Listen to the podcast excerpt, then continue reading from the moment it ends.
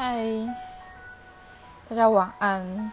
刚发生一点小小的意外，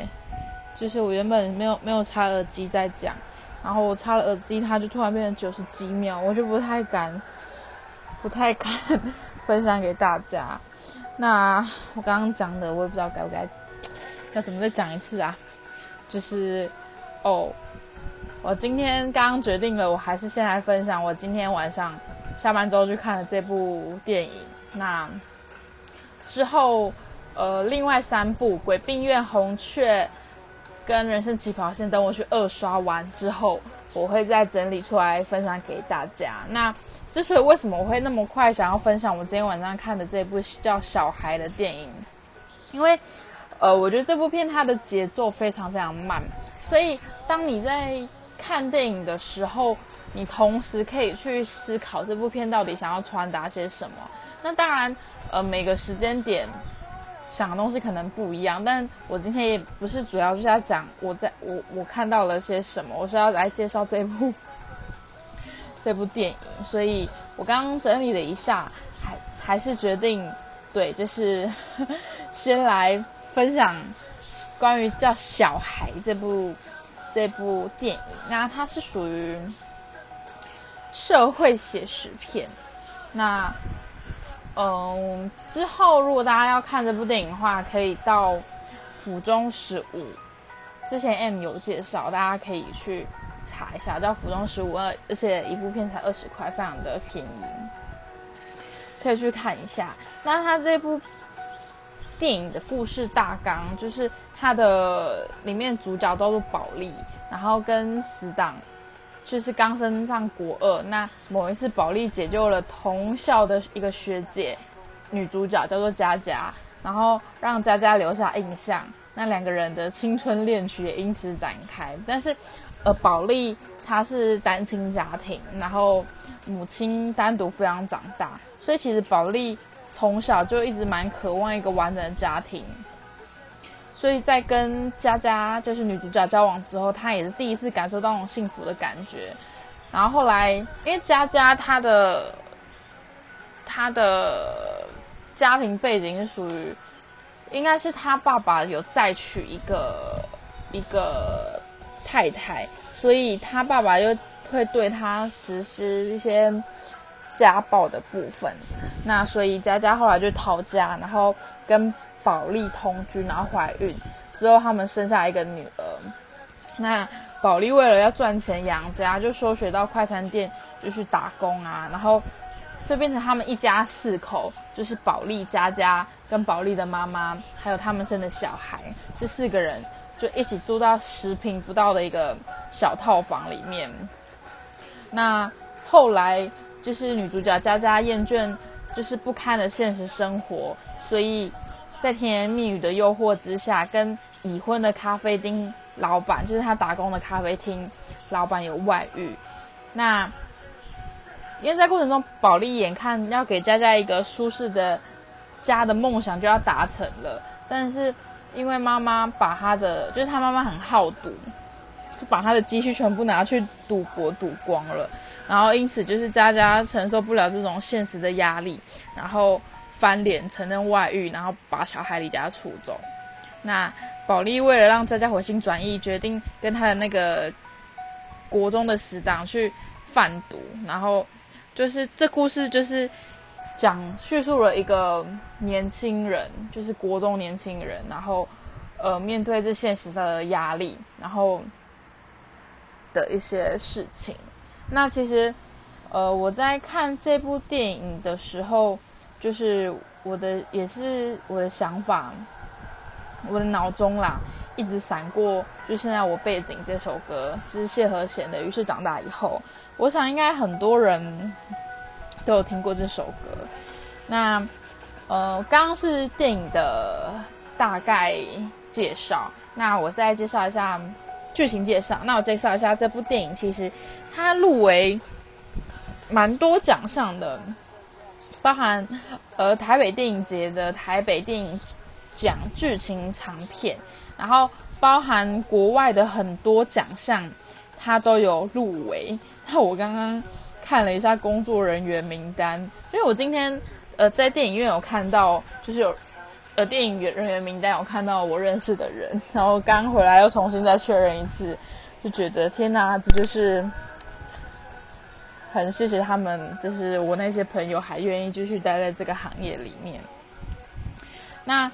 他其实这部片入还入围了一些，就是日本的东京国际电影节啊，夏威夷的国际影展，然后圣地亚哥亚洲影展、温哥华亚洲影展，其实超级多国家的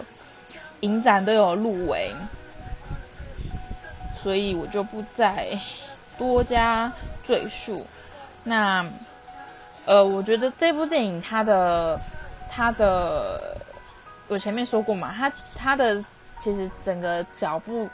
就是它电影的节奏是非常非常缓慢的，所以当你在看电影的时候，你会有很多时间去思考，然后加上它的剪接手法是有点现在过去现在过去的一些穿插，所以你就会发现很多小细节在里面。那它其实这部电影也没有到非常的长，大概。一个小时半左右吧，对。那所以当你在看观看的时候，你会有很多时间去思考。对，那嗯，其实，在呃，可能很多人在看这部片的时候，他们可能会想到就是自己国中的时候在想些什么。因为其实像呃，以我自己的亲身经历来讲，我国中的时候。因为家庭关系嘛，所以我自己也很渴望一个美好的一段感情吧。我觉得好像在我们这一代，就差不多八年级这一代的小朋友，大概是这样。我之前好像看过一篇心理学的研究，但我有点忘记内容。反正我就大概分享，就是因为我们上一代的人，他们总是。因为非要非常需要认真工作，应该是因为经济起飞的关系吧，所以他们很常会忽略到他们的下一代，会觉得只要给予呃金钱上的东西，然后或者是要求他们一些什么东西，他们就可以变成像跟他们一样，因为可能在他们的上一代对于他们来讲就是这样，所以他们这一代。就刚好遇到可能经济起飞，他们只要非常努力，他们就可以达到好的东西。那他们又又会因为这个现实环境，他们必须要很努力，所以他们没有时间，他们只能用这些金钱，然后给予小孩。所以在于我们这一代，我们就是接收到很多的呃金钱，然后爸妈他们那边的，就是各种可能补习呀，然后。呃，就是让你下课就送去补习班，然后让你学很多才艺，但是却忽略了就是陪伴跟爱这回事。所以在我们这一代，可能有很多人他们内心是缺乏爱的。对，那所以当你在缺乏爱的状况之下，可能很多人就会会会渴望爱嘛。就像我，我现在也会很渴望去要有一个家庭。对，那。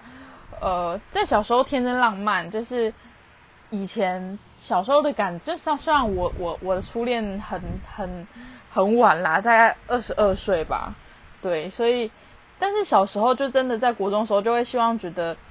能够交往个十年的人，然后能够跟他携手走一辈子。那以前总是会很多很浪漫的幻想。那我刚刚说到年仅十六岁的保利。然后跟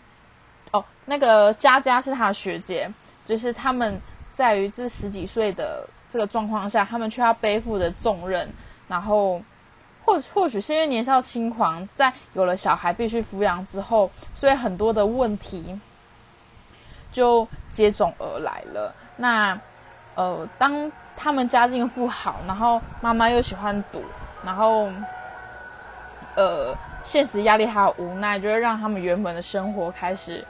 脱序嘛。那我觉得它里面有讲到很多层面，是它有一幕是佳佳因为现实他没有钱，然后呃，就种种的压力，佳佳有想要把小孩卖给别人这件事情，但最后他却没有，因为毕竟还是自己的亲生骨肉嘛。对，那原本保利其实也是属于一个就是很老实的一个人，但是他最后也是因为呃种种的压力而选择去卖毒，然后甚至是抢劫，然后去做一些不法的事情。对，那。我刚刚有提到，所以后来佳佳她承认她自己出轨嘛，所以把把小孩离家出走。但这过程当中，最后佳佳还是选择了回来。那她在就是最我们她的最后面片段，她是呃画面是两个人坐在警察局里面互相凝视，然后最后佳佳抱着孩子，头倚靠在保利的肩膀上，然后电影最后镜头又带回到两人仍然是学生模样时候，站在一个。空房子里面，然后谈论一些未来的梦想，然后最后满足的笑了。然后当电影结束之后，我就会就是内心你会感感觉到很很满满满的讽刺跟满满的心酸。那呃，可能也是呃，因为其实我离学生脱离学生生活也没有到很久，但是其实我身边的确有很多人，他们已经。比我还要更早进入人生下一个阶段，甚至是我现在有一些高中同学，他的小孩都已经五六岁的。对，那当你问起他们，他们他们的小孩是给谁带？他们大多都是给爸爸妈妈，就是所谓的小孩的阿公阿妈去带。所以在这样子的一个生活环境。现在的这个大环境底下，当我们都没有办法去独立抚养小孩的时候，我再回头来想想这部电影，如果我是他们，我们我必须要经历过多少的压力？就是我相信现在，呃，因为我看到我身边很多朋友，其实他们是非常有压力的，尤其是。呃，我有一个学姐，他们后来还不小心怀了双胞胎，就变成他双胞胎，他们从小就没有在一起，他的一个小孩必须带，一个小孩必须要给可能婆家带，就会觉得他们都压力这么大了，更何况是电影里面那个十六岁的宝莉，所以我觉得小孩他小孩这部片是很真实的一部电影，然后。也非常写实、赤裸裸将青少年跟父母亲的问题展现在一个大荧幕上。呃，其实也不能说是警惕，应该说是提醒，然后也提醒青少年情侣跟父母会遇见的可能性的未来。那一旦遇到了怎么办？也只能去面对了。对，因为我相信现，因为我们现在。性行，呃，就像我刚刚讲的，就是整个大环境下，我们这个年代的人缺乏爱。那在可能在比我们更后面的小孩，又因为爱，因为缺乏爱，然后又因为现在网络的发达，所以他们可能对于性的了解就会比较好奇，甚至更多，就会变成可能会有很多未成年，呃，性行为的事情发生，或者是。可能他们才刚成年就性行为的发生，其实，呃，在我这个年纪，我其实现在还蛮常听到很多，呃，未满十八岁，甚至是才刚满十八岁的人，他们就已经开始有一些约炮等等之类的性行为，或者是就是跟呃男朋友、女朋友发生性行为。那其实一开始我们啊没办法接受的。但后来就觉得，其实现在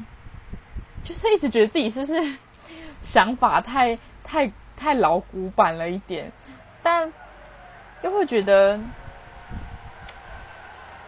会好奇，真的是难免。所以台湾人的可能小孩就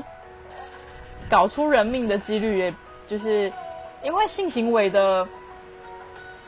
的这个教育不足，所以导致可能很多会有很多未未成年的 爸妈产生。那我觉得现在台湾也是必须要对于他们就是更加强性行为安全措施的这部分。好，我有点离题了，但我觉得这部电影它就是很写实的在讲，就是现代人可能随时随地我们在身边可能会发生的事情。那呃之后我再讲到就是关于呃男女主角，其实他们也都还蛮年轻的，所以我觉得他们真的。就是演的蛮不错的。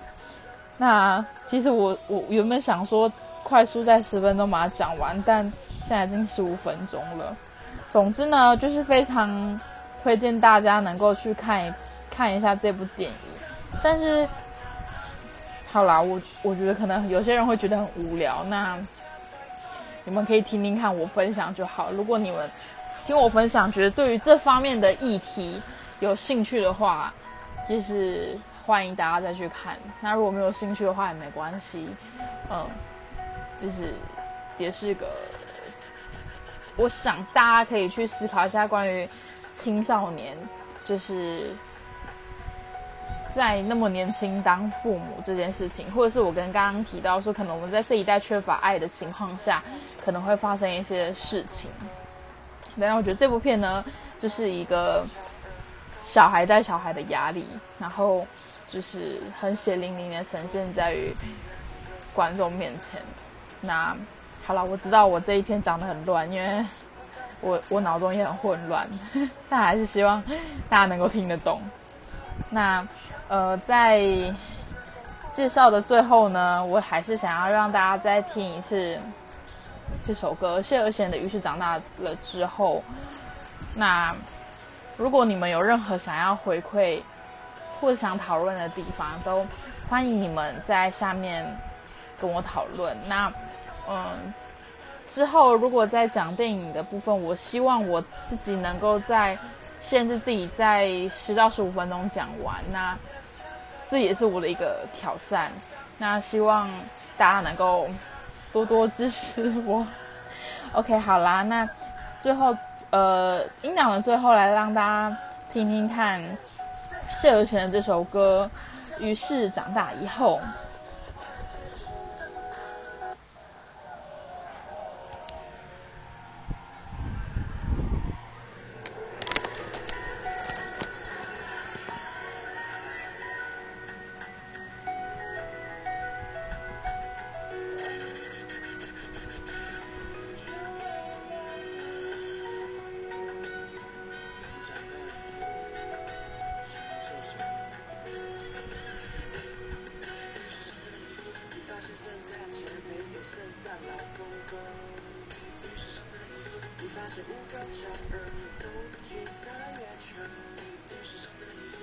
是王子公主，自然也有在陪着。电视上的很多，你发现课本里面教的许多都只能当参考。电视上的很多，我学习你的电影，真的看到真的一刻都想同你要的，让你的角色不让你的角色，就是受伤还说流。电视上的很多，我们都看到心。